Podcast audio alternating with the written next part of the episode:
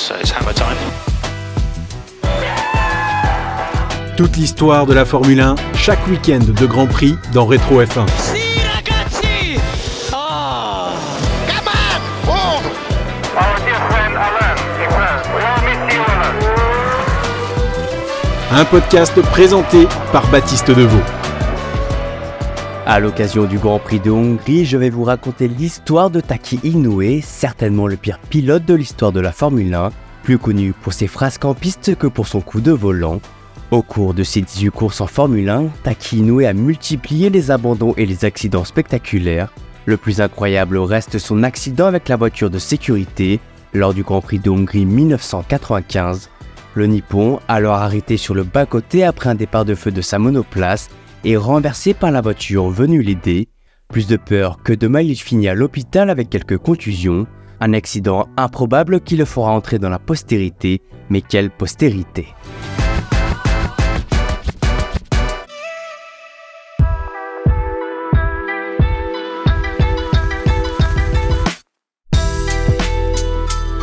Taki Inoue est né le 5 septembre 1963 à Kobe. C'est vers l'âge de 3 ans que le jeune Takashio Inoue se découvre une vocation pour le sport automobile en tombant sur un livre de photos de voitures Honda. L'envie de s'asseoir dans un cockpit de Formule 1 et de piloter est apparue quelques années plus tard en 1988 lorsqu'il assiste au Grand Prix de Grande-Bretagne. Sous la pluie anglaise, un certain Ayrton Senna effectue une performance impressionnante en s'imposant avec 23 secondes devant Gerhard Berger, un triomphe qui fait naître des étoiles dans les yeux du japonais. Le pilote brésilien devient alors l'idole et la source de motivation de Taki Inoue. Ayrton Senna exits Woodcote for the 65th time to win the British Grand Prix, and Derek Warwick is sixth, and Chiba is seventh, and Patrese is eighth, and down goes Berger. Ébloui par les performances d'Ayrton Senna, le japonais se lance dans le grand bain des monoplaces. Sans faire ses armes en karting comme la plupart des pilotes, il rejoint tout d'abord la Formule Ford britannique. Les 25 courses de l'année seront une étape plus que difficile pour Taki Inoue, qui multiplie les problèmes. Il ne parle pas un mot d'anglais, ne connaît pas la plupart des circuits et ses dons limités lui font accumuler sorties de route, accidents, tête à queue et tonneaux. Viré de son équipe, le jeune pilote poursuit sans briller son apprentissage en Formule 3 japonaise durant plusieurs années. Par la suite, il revient en Europe en Formule 3000, l'antichambre de la F1 dans l'équipe Supernova Racing. Son meilleur résultat reste une 9 place à Estoril au Portugal. Mais c'est cette même année, en 1994, que Taki Inoue a l'immense opportunité de piloter enfin une Formule 1 chez lui au Japon sur le circuit de Suzuka. L'écurie MTV Syntec l'engage pour une course en échange d'un très joli billet.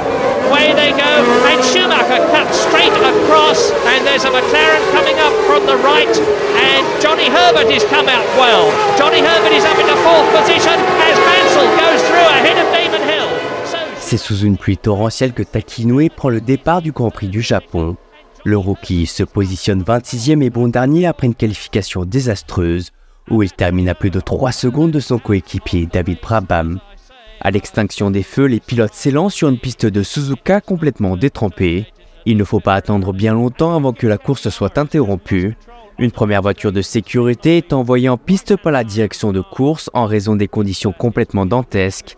Mais c'est trop tard pour le néophyte Taki Inoue qui perd le contrôle de sa Simtek au troisième tour. Il détruit sa voiture et évite de peu la tirelle de son compatriote Ukiyo Katayama. Première course et premier abandon pour le japonais, le ton est donné. Taka Inoue, that's the end of his Grand Prix debut for the Simtech team. Also Katsuyama out of the race. Toute la Formule 1 avec Optan Delph, l'essence championne du monde.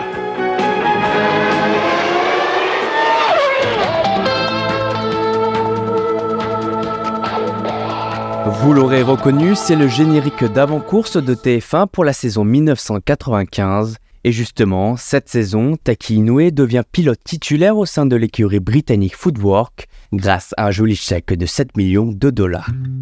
À l'image de sa course au Japon, son début de saison 95 est un cauchemar. Au Brésil, Taki Inoue signe un 21e temps en qualification et un abandon en course. Et pour rajouter du pire au pire, le pilote avouera quelques temps plus tard qu'il ne savait même pas ce qu'était un arrêt au stand. Un bel exemple de l'amateurisme du pilote nippon.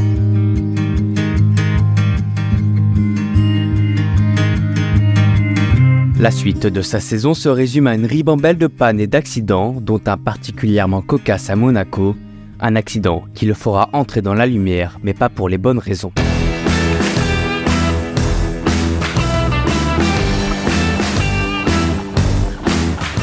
Lors de la deuxième séance d'essai libre le samedi matin, le moteur hart de sa voiture cale, obligeant Taki Inoue à stopper sa monoplace sur le bas-côté, au niveau du virage de Mirabeau, à la fin de la séance, une dépanneuse se rend sur place et remorque la voiture jusqu'à la voie des stands, avec Inoue à bord, harnais de sécurité détaché mais le casque vissé sur la tête. Dans le même temps, le pilote de rallye Jean Ragnotti effectue un tour de démonstration au volant de la voiture de sécurité, une Renault Clio. Il ignore alors la présence de la dépanneuse et heurte par l'arrière gauche la monoplace d'Inoue dans le virage de la piscine, le japonais est violemment éjecté et sa monoplace part en tonneau terminant dans les barrières. Le pilote japonais est transféré au centre hospitalier Princesse Grace pour des examens médicaux. Il souffre uniquement d'une légère commotion cérébrale. Dat Inoue af en toe een ongeluk heeft, dat zijn wel gewend. Maar dit was wel een heel bizar ongeluk. Inoue werd teruggesleept naar de pits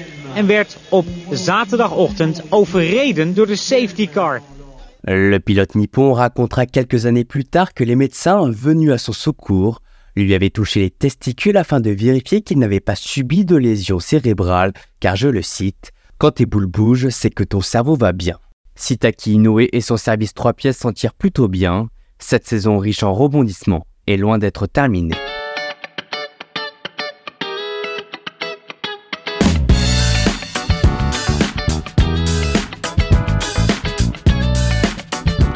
Nous sommes le 13 août 1995 à Budapest sur le tracé du Hungaroring. Les Williams de Damon Hill et de David Coulthard mènent la danse devant la Benetton de Michael Schumacher.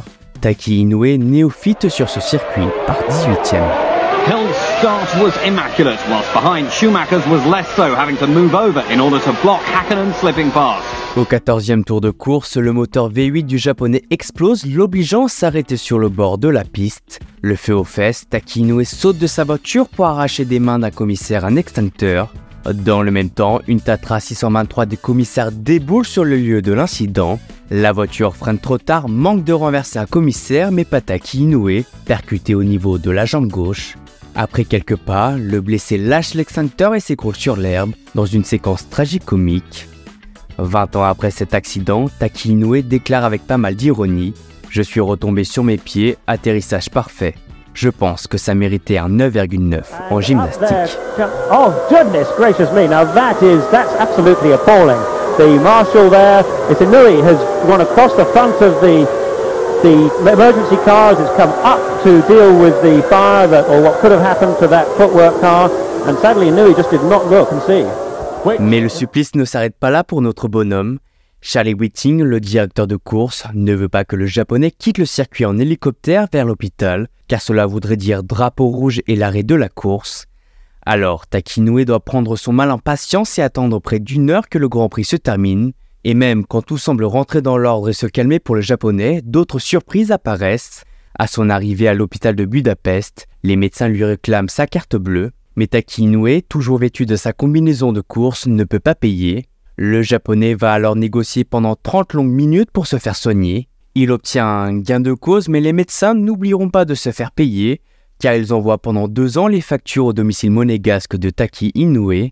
Cet épisode permet au japonais d'acquérir un statut de légende pour son manque de chance et son incompétence.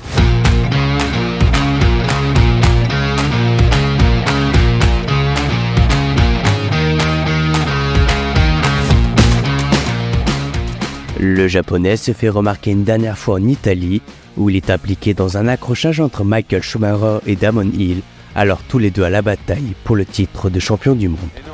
Il a freiné trop tard, il a, été gêné par euh, la rose qui se trouvait à gauche, il a freiné trop tard, il a percuté, il n'a pas essayé de dépasser Schumacher, non. il a percuté. Sa saison se termine sans surprise avec la non-reconduction de son contrat par son directeur d'écurie Jackie Oliver. Dès lors, Takinoue va se tourner vers Ligier et Sauber, mais ces deux écuries ne sont pas très enchantées à l'idée d'enrôler le pilote nippon. C'est chez Minardi qu'il va finalement trouver son salut pour la saison suivante, mais suite au retrait de son principal sponsor, le japonais est aussitôt remplacé par Giancarlo Fisichella, bien meilleur sur la piste.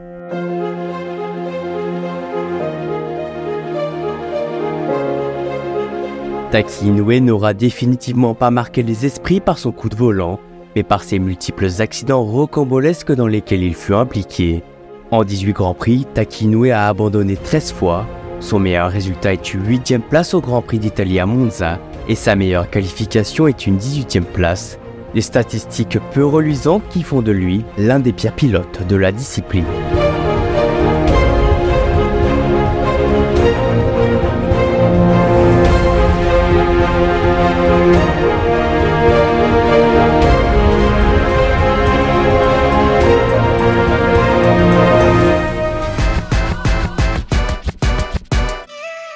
Si cet épisode vous a plu, n'hésitez pas à le partager et à le noter sur votre application de podcast préférée. Abonnez-vous pour ne manquer aucun épisode de Rétro et Fin.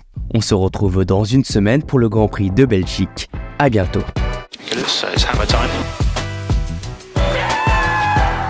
Toute l'histoire de la Formule 1, chaque week-end de Grand Prix dans Rétro F1.